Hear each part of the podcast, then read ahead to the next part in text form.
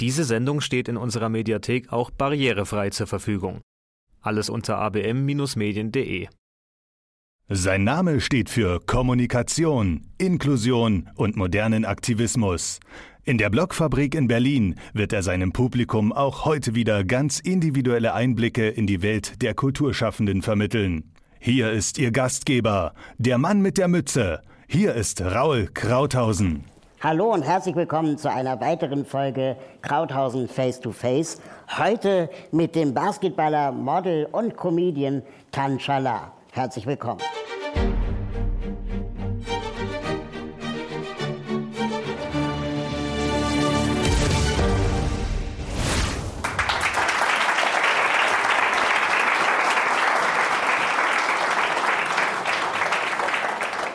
Tan, ich muss es fragen. Rollt's bei dir? Ja, dank, äh, dank der Comedy rollt es super bei mir mittlerweile und äh, ja, ich bin froh, dass ich hier sein darf. Das ist ja der beste Beweis dafür, dass es rollt. Danke für die Einladung und äh, ja, jetzt darf ich dich auch mal persönlich kennenlernen. Großer Lebenstraum, das haben wir schon mal abgehakt. Kasching. ähm, bist du, du bist jetzt mit deiner aktuellen Tour unterwegs äh, als äh, Comedian. Ähm, wie kam es dazu? War das schon immer dein Traum, auf der Bühne Comedy zu machen? Nee, gar nicht. Also es war eher Zufall. Also ich habe ja vorher Seminare gegeben, so zum Thema äh, Inklusion und Integration. Und ich habe dann halt irgendwie in meinen Seminaren gemerkt, dass die lustigen und humorvollen Stellen immer die besten waren, weil Humor ist einfach eine schöne Sprache, um ähm, Inklusion zu transportieren. Und habe mir dann gedacht, ja, eigentlich müsste ich ja die Leute erreichen, die hier nicht sind heute. Und äh, habe dann gesagt, ja, Comedy ist äh, ein gutes Mittel, weil wenn du dann zwischen, weiß ich nicht, Ingo Appelt und Bülent auftrittst, müssen die sich das anhören, weil die ja nun mal da sitzen. Ne? Und äh, so kam das dann irgendwann und ja, da hat sich das entwickelt und schön, dass es so angenommen wird. Und wenn du so in Schulklassen unterwegs bist, ähm, was für Erfahrungen machst du da mit dem Thema Inklusion? Dass da ein Konrektor sitzt, ein Rektor und eine Lehrerin, die halt total unsicher sind und gar nicht wissen, was sie jetzt machen sollen, weil sie nächstes Jahr einen Schüler auf der Schule kriegen, der einen etwas höheren Tisch braucht als die anderen. Ja, das ist äh, die große Unsicherheit momentan in den Schulen und die fragen mich, ja, können Sie uns da helfen? Ne? Und dann sage ich, ja, klar, Sie müssen einen höheren Tisch kaufen. Ja. Und, wow! Äh, ja, ja, das ist so. Als Kind warst du ja auch schon eher der Coole, ne? wenn man sich so die Kinderfotos von dir anguckt. Hast du Kinderfotos von mir gesehen? Guck mal her. Ach ey. Ja, total cool auch. Man äh, so mit der Nase. Das ist übrigens total lustig, das Bild. Das sieht so aus, als wenn ich zwinkern würde. Ist aber nicht so. Ich wurde tatsächlich einen Tag vorher von der Biene gestochen. Ist kein Scherz. Ist ehrlich so. Deswegen ist das auch ein bisschen angeschwollen. Man sieht so ein bisschen. Ne? Also ganz übel. Und alle denken so, so ein bisschen Ketten wie Mr. T da um und so. Das aber auf Instagram wären es jetzt 400 Likes, oder? Ähm, ja, wenn du es postest, vielleicht ja. Bei mir ist es noch nicht so. Du bist ja da irgendwie. Also nee, so von Cuteness her, meine ich. Von der Cuteness, ja. ja. Soll ich das mal? Das könnte man eigentlich mal machen. Probier's ne? mal aus. Ja. Ja, Wir können ja eine Wette abschließen. Ja. Machen wir so.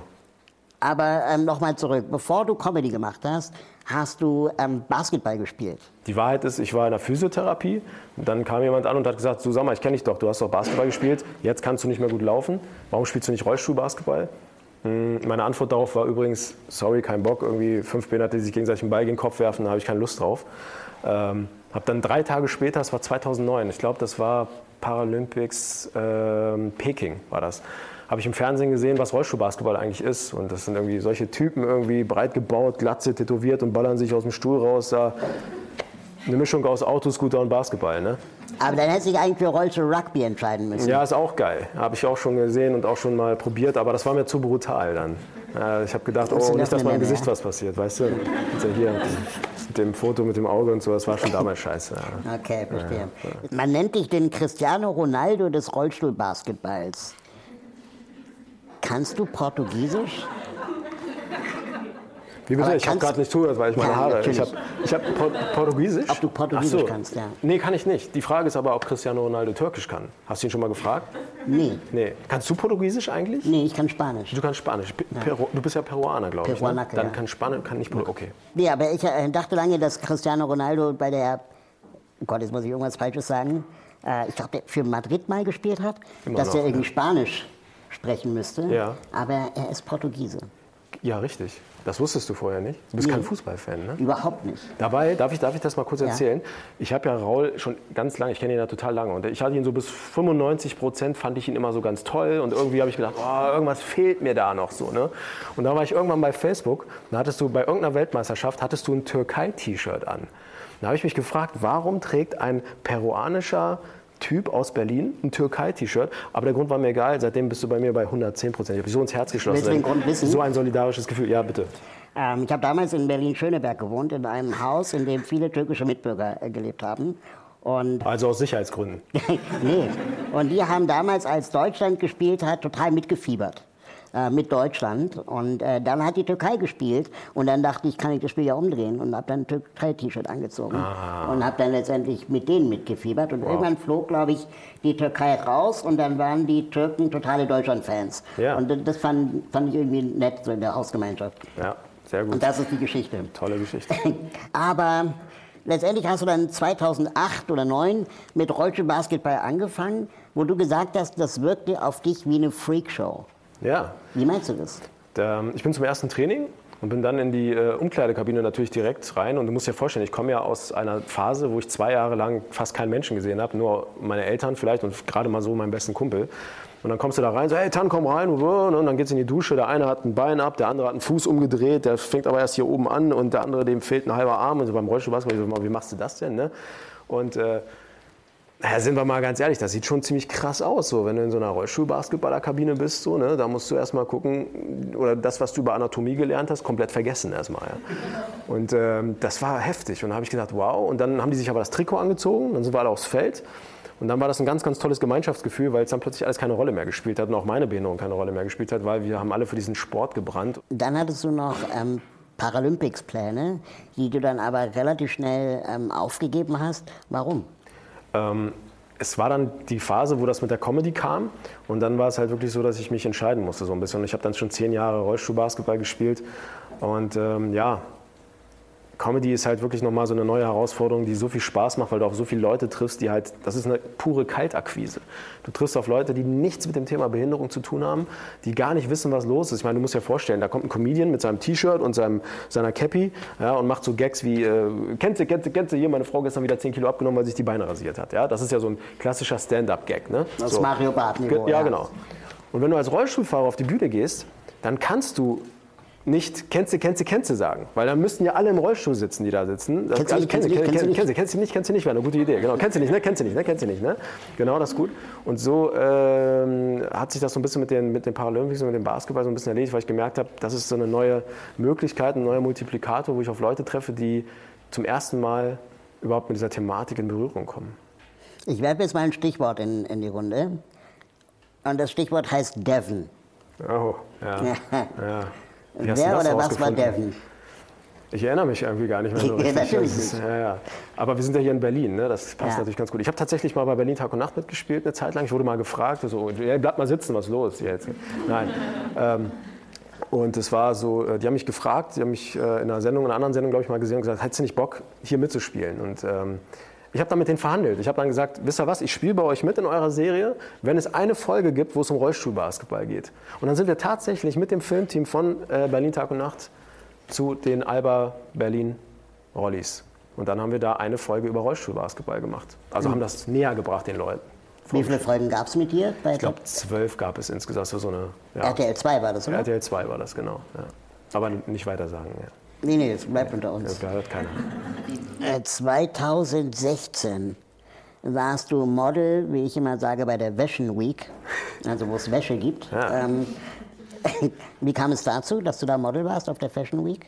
Das war dieser Teufelskreis von Berlin Tag und Nacht. Da haben die das nämlich gesehen und haben gesagt, hat sie nicht Bock bei uns irgendwie als Das erstes ist dann praktisch so dieser Automatismus, Ja, ja. so wie einmal DSDS da und dann Dschungelcamp ist dann einmal Berlin Tag und Nacht und dann Fashion Week, oder? Ja, wobei man gar nicht weiß, was schlimmer ist. Ne? Aber Na, ähm, ich glaube ersteres. Ersteres, ja? Okay. Ähm, nee, es war, also es war, äh, ich möchte auch Berlin Tag und Nacht nicht schlecht reden, um Gottes Willen. Das Nee. war eine tolle Erfahrung für mich und auch eine gute Möglichkeit, sonst hätte ich es ja auch nicht gemacht. Ähm, es war halt so, dass äh, die, äh, die, die Leute mich von der Berlin Fashion Week angerufen haben und gesagt haben, hättest du Bock bei uns als Rollstuhlmodel auf dem Catwalk zu, äh, wie sagt man eigentlich, haben die dann gesagt, genau. Und Cat Drive. Cat Drive hätte man drauf, ja genau. Und ich habe es abgesagt als erstes. Ich habe gesagt, nee, danke und so, nicht so unbedingt so Bock drauf. Und dann haben die recherchiert, so wie du. Und dann haben die mich gekriegt. Dann haben die nämlich gesagt, weißt du was, wenn du kommst, du wärst der Erste überhaupt. Ja. Und dann habe ich gedacht, Aber das oh, ist doch bei das ist... fast allem, oder? Wenn du im Rollstuhl sitzt, bist du doch fast immer der Erste überhaupt. Ja, weißt du, was ich gedacht habe? Ich dachte, die packen, die laden ganz viele Rollstuhlfahrer ein, packen die in so eine komische Nebenhalle und sagen, ach guck mal, da drüben gibt es so eine Art so für Rollstuhlfahrer. Da könnt ihr ein bisschen gucken, wie die da hin und her fahren. Aber ich durfte tatsächlich zwischen den anderen laufenden Models zwischendurch hin und her fahren. Und das fand ich wieder inklusiv. Das war wieder gut und das war wieder echt und das war in Ordnung. Und das hat auch gezeigt, dass die Zuschauer das super angenommen haben. Es gab Standing Ovations, welche Ironie, oder?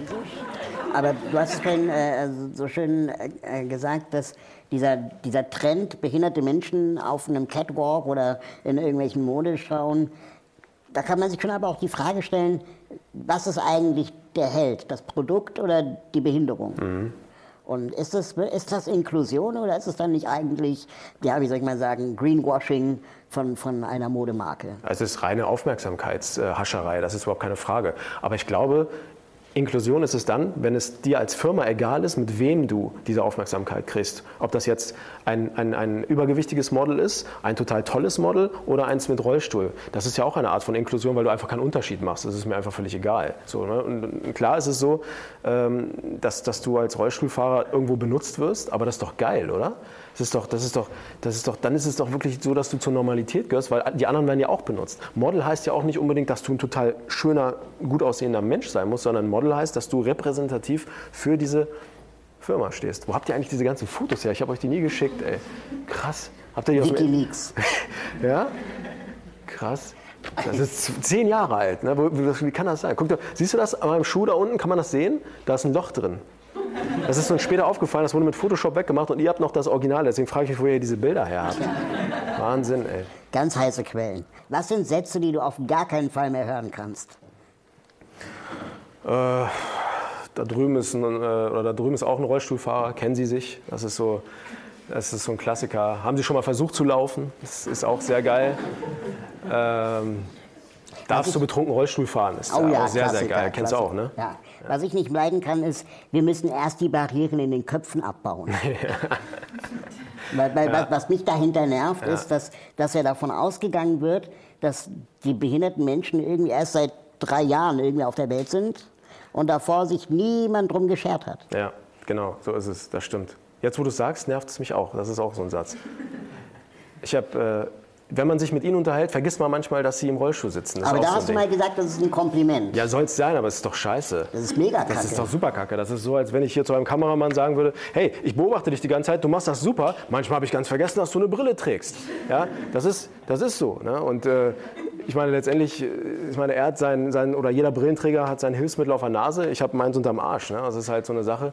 Äh, da ist kein Benefit hinter. Also warum will man es denn eigentlich vergessen? Das gehört doch nur Beziehungsweise dazu. es macht einen ja auch irgendwie über die Zeit, die man im Rollstuhl sitzt, prägt es ja auch den Charakter. Also ich meine, wir leben die Welt sitzend, wir erleben die Welt sitzend.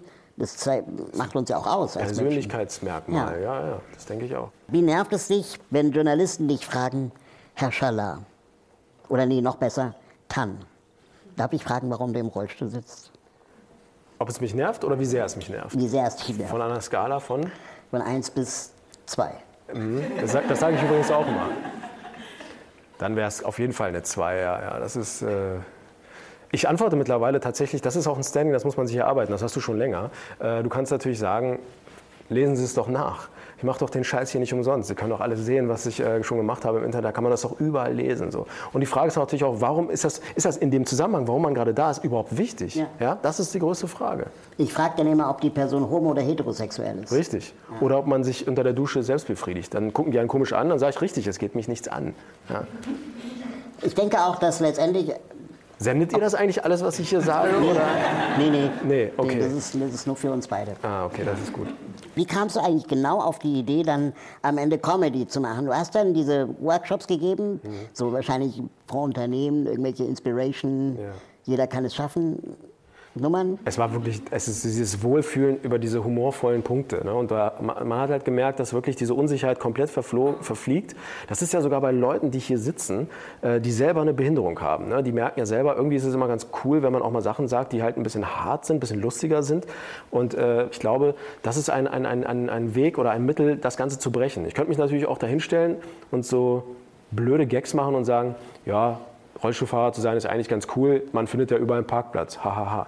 So, das ist natürlich peinlich, ne? So, das kann man nicht machen. Und ich glaube, wenn man eine gewisse, einen gewissen Spiegel auch vorhält, das mache ich ja auch letztendlich und sage ja eigentlich, letztendlich sind wir alle irgendwo ein bisschen behindert. Äh, wir haben nämlich eine Behinderung gemeinsam, das, ist, auch so ein Satz, den ich eigentlich nicht mehr hören ich finde, ich finde, ich finde ihn super. Echt? Aber was ist, denn die, was ist denn deiner Meinung nach? Was kommt denn danach noch? Was ist denn die größte gemeinsame Behinderung, die wir alle haben? Mensch sein? Mensch sein, ja. Also ich meine, wir sind alle behindert. Ist so, das bagatellisiert doch die Behinderungen, die du und ich und andere Menschen auch haben. Zeigt aber auch, wie sehr behindert, dieser Begriff behindert, was für ein geflügelter Begriff es ist, oder? Das ist hier so ein bisschen jetzt die intellektuelle Stunde, Ja, oder? das ich müssen wenn, ich jetzt, wenn ich jetzt noch eine Brille auf hätte, ne? Willst du meine? Da hast, du- meinst du, ich kann die auch mal aufsetzen? Das ist ziemlich stark. Hast du schon mal jemals... Dann, dann bist du wirklich behindert. Ja? Nee, dann lasse ich es Also dann lass ich's auf. Nee, aber ich, ich finde halt, wir sind halt alle irgendwo ein bisschen kommunikationseingeschränkt, sagen wir es mal so. Ja, behindert ist auch so. Ja, sehr herausgefordert. Neues Wort für Behinderung. Kennen Sie, würden Sie ein anderes Wort für Behinderung erfinden? Das ist übrigens auch so eine Frage, die mir voll auf den Sack geht. Ja, das Herausgefordert. herausgefordert. Ist geil. Ja. Ich bin herausgefordert. Ich habe letztens was gesehen, hast du das gesehen? Da hat jemand einen an- anderen Begriff in seinem Schwerbehindertenausweis hat er ausgetauscht. Da hat er für schwer behindert, hat er schwer in Ordnung Ja, ja, genau. Das fand ich ziemlich cool. Ja, aber sind wir nicht alle schwer in Ordnung? Weiß ich nicht, ich kenne viele, viele Assis. Achso, das war, äh, Entschuldigung, die Ironie ist spät angekommen. Aber ist es nicht zu naheliegend? Also ich meine, als behinderter Türke über Behinderung und Migrationshintergrund Witze zu machen, ist halt auch so, ja, okay. Aber du könntest vielleicht auch über andere Dinge Witze machen. Da- Das ist das Schöne daran, dass du noch nicht in meinem äh, Solo-Programm warst. Ich, ich, ich hoffe, dass du irgendwann die Zeit findest. Ich lade dich auch sehr, sehr gerne ein. Da habe ich wirklich ganz, ganz lange Passagen und auch der komplette Schluss. Also ich möchte nicht zu viel verraten, aber es ist halt so, dass ich das halt so ein bisschen weggelassen habe. Also ich habe auch keinen Bock auf die Bühne zu gehen und die ganze Zeit irgendwie, ja, hey, ich bin Türke, ich bin Türke. So. Das hat man schon alles hinter uns. Ne? Und klar hast du eine Thematik gegeben. Das Schwierigste einen Comedian ist es übrigens, wenn er anfängt, ein Thema zu finden. Was glauben mir die Leute? Was ist authentisch? Worüber kann ich eigentlich sprechen? Ja? Deswegen redet auch ein Dicker übers Dicksein, ein Schwuler über Schwulsein, ein Türke über Türke sein. Ne? Und das ist halt, äh, ja, man muss, das schönste Kompliment, was ich übrigens je gekriegt habe, war von Dieter Nuhr. Und der hat zu mir gesagt, Tan, das war super, aber ich würde gerne mal eine Nummer von dir sehen, wo du mal gar nicht über Behinderung redest.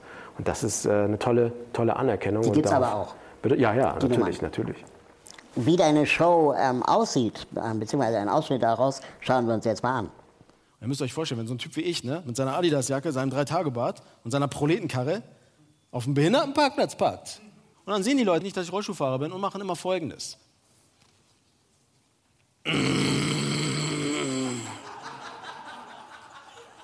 Das Geile ist, ich sehe diese Leute ja im Supermarkt wieder, gucken mich meistens dann so an.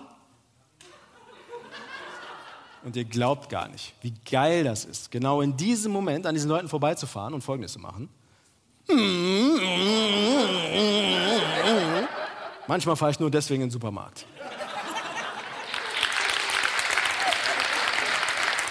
Wie ist denn das so? Sex mit Rollstuhl? Geht das überhaupt?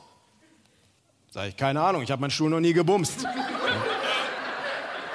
Wie lernt man als Rollstuhlfahrer Frauen kennen? Das ist natürlich nicht so einfach. Heutzutage ist es vielleicht einfacher, weil man kann sich ja bei diesen ganzen Internetportalen anmelden. Ich habe mich letztens hier, ich habe es mal versucht mit Parship. Hab zwölf Minuten gewartet. Hat nicht funktioniert. Diese Werbetexter sind ja nicht doof. Alle elf Minuten verliebt sich ein Single auf Parship. Ein Single. Nicht zwei ineinander. Da habe ich gesagt, nie wieder so ein Scheiß. Fünf Minuten später habe ich mich bei Tinder angemeldet. Für die, die Tinder vielleicht nicht kennen, ja, das ist auch so eine Dating-App auf dem Handy. Da kriegt man mal Fotos von einem anderen Geschlecht. Und dann kann man sich immer überlegen, ob man die gut findet oder nicht, indem man nach links oder rechts wichst, äh, wischt. Und, äh, oder sind wir ganz ehrlich, das ist eigentlich nichts anderes als ficken, nicht ficken, ficken, nicht ficken, nicht ficken, ficken, ficken, nicht ficken. So machen es die Frauen. Bei den Männern läuft das eher ficken, ficken, ficken, ficken, ficken, ficken, ficken, ficken, ficken, ficken, ficken, ficken, ficken. Ist mir egal, ob du schreibst, ich muss ja nicht zurückschreiben. Ficken, ficken, ficken, ficken. Ja, da habt ihr ja die beste Stelle rausgesucht. ja schon schön verschissen jetzt bei allen. Das ist sehr, sehr, sehr, sehr gut. Vielen Dank. Äh, mir fällt auf, dass du in Interviews immer sehr schlagfertig wirkst und immer irgendwie eine geile Top-Antwort parat hast.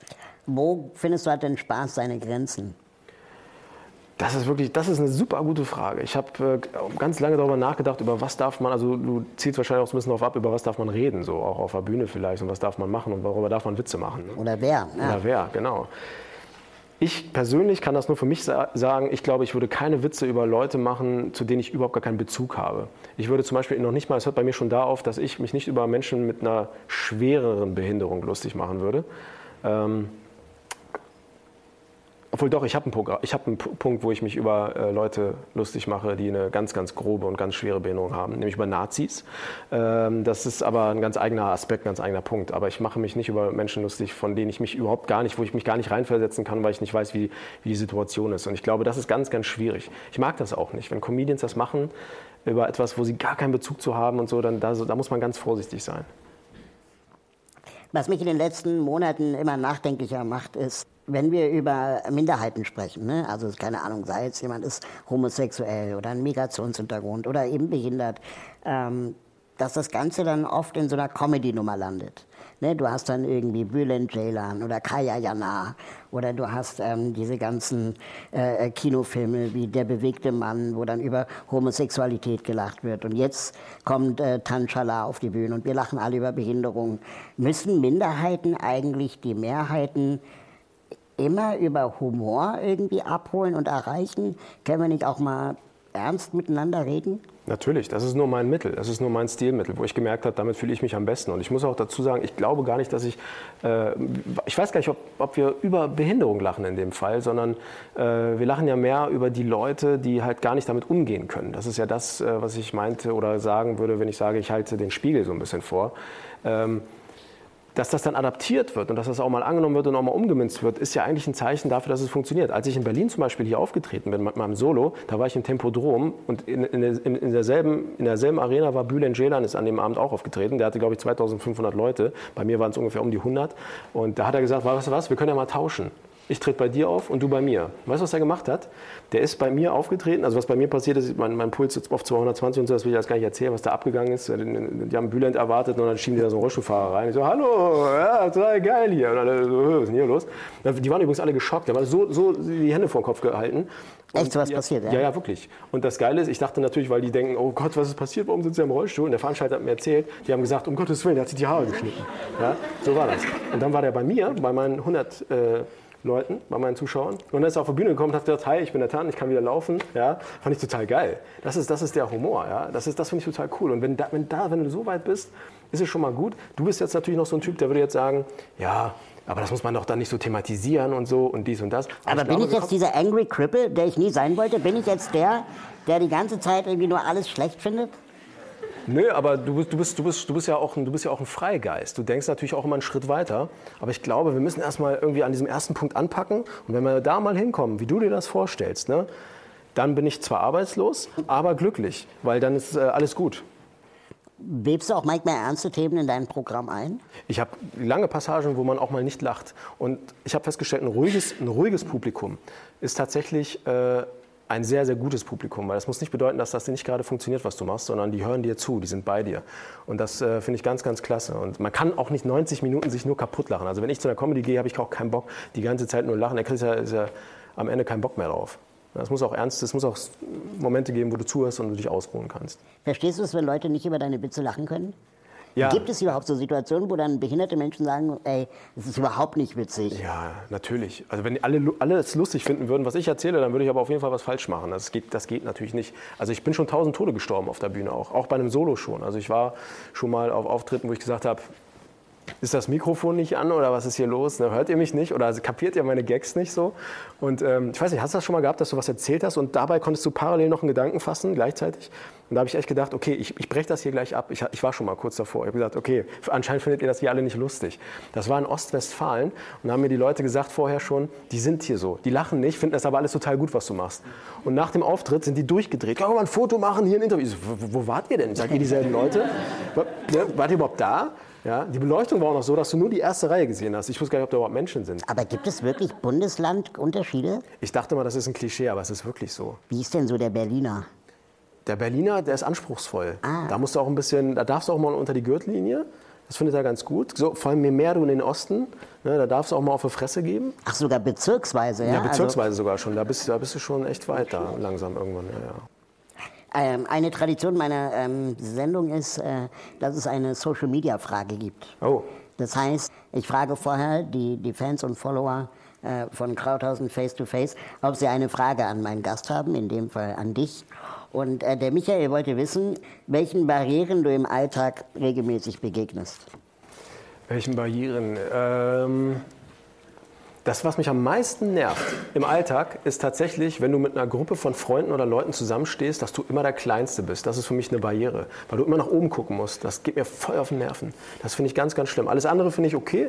So Treppen und so, so Klassiker, mein Gott, du weißt, wie es ist. Ne? Wenn, wenn irgendwo Leute sind, hast du immer Hilfe. Allein ist man nirgendwo, außer vielleicht am Infostand am Baumarkt oder so. Ich Wenn weiß nicht, wie es in Berlin ist. kann, ja. ja, genau. Elektrorollstuhl ist schwieriger. Elektro, äh, kann- kann man den tragen? Nee. Äh, Das ist die, meine größte Barriere. Ich, ich unterhalte mich gerne mit kleinen Menschen, weil die sind halt nicht so, da brauchst du nicht so hochgucken. Aber Ja, wenn du als, willkommen. bitte? Willkommen. Ist das bei dir auch so? Nee, also ich bin klein. Ach, du bist klein, ja. Das stimmt. Auf Augenhöhe. Ach, ach. Ähm, eine Aber finde ich gut, dass überhaupt sich jemand gemeldet hat und eine Frage gestellt hat. Ich dachte, jetzt kommt auch sowas wie, äh, darfst du die betrunken Frage haben wir uns selber ausgedacht. Ja, das habe ich mir, weil keiner sich gemeldet hat. Ne? Ja, gut. Nee, das war wirklich Michael. ähm, Michael ist auch hier irgendwo wahrscheinlich. Ne? Äh, andere äh, Geschichte. Ähm, ich bitte meine Gäste immer ein Mitbringsel mitzubringseln. Ja. Was für ein Mitbringsel hast du Ja. mitgebringselt? Guck mal, ich habe äh, was dabei für dich. Dazu will ich gar nicht mal so viel sagen. Guck mal hier. Bud Spencer und Terence Hill. Ja, ich habe eine Bud Spencer und Terence Hill DVD mitgebracht tatsächlich. Hast du auch einen DVD-Spieler? Äh, nee, tatsächlich nicht. Ich habe aber einen Blu-ray-Player. Ah, Und der spielt auch DVDs ab. Ist das nicht Verrückt. geil? Ja, ja. Obwohl, welcher Mensch hat noch Blu-rays, Ja, oder? wollte ich gerade Ja, fragen. wirklich. Ja. Ich war neulich beim Arzt, der hat mir Röntgenbilder gegeben auf einer DVD und ich habe gar kein Laufwerk. Echt nicht? Ja, jetzt weiß ich auch nicht, was ich damit machen soll. Das ist natürlich übel. Das ist richtig übel. Okay, aber was hat die ähm, Bud Spencer DVD auf sich?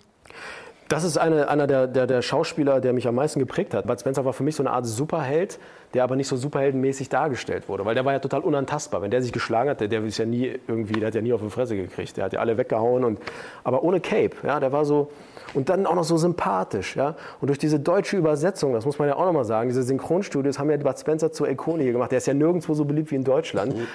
Jedes Mal, wenn der nicht im Bild ist, wird, sagt er irgendwas, was er nie gesagt hat in Wirklichkeit. Aber das war so lustig und so geil, dass ich irgendwie gedacht habe, irgendwie wow, das ist für mich eine ganz starke Bezugsperson. Ich war sehr, sehr traurig, als er gestorben ist, vor, ich glaube, einem Jahr oder so, ist ja gar nicht so lange her. Ne? Ich war sehr, sehr, sehr mitgenommen. Tan. Sehr schön, dass du da warst. Raul, vielen Dank für die Einladung. Es hat mir wirklich Spaß gemacht Mir auch, danke. und ich würde mich freuen, wenn wir uns mal wiedersehen. Sehr, sehr gerne. Vielen Dank, liebe Zuschauer. Schalten Sie auch das nächste Mal wieder ein, wenn es wieder heißt Krauthausen Face to Face.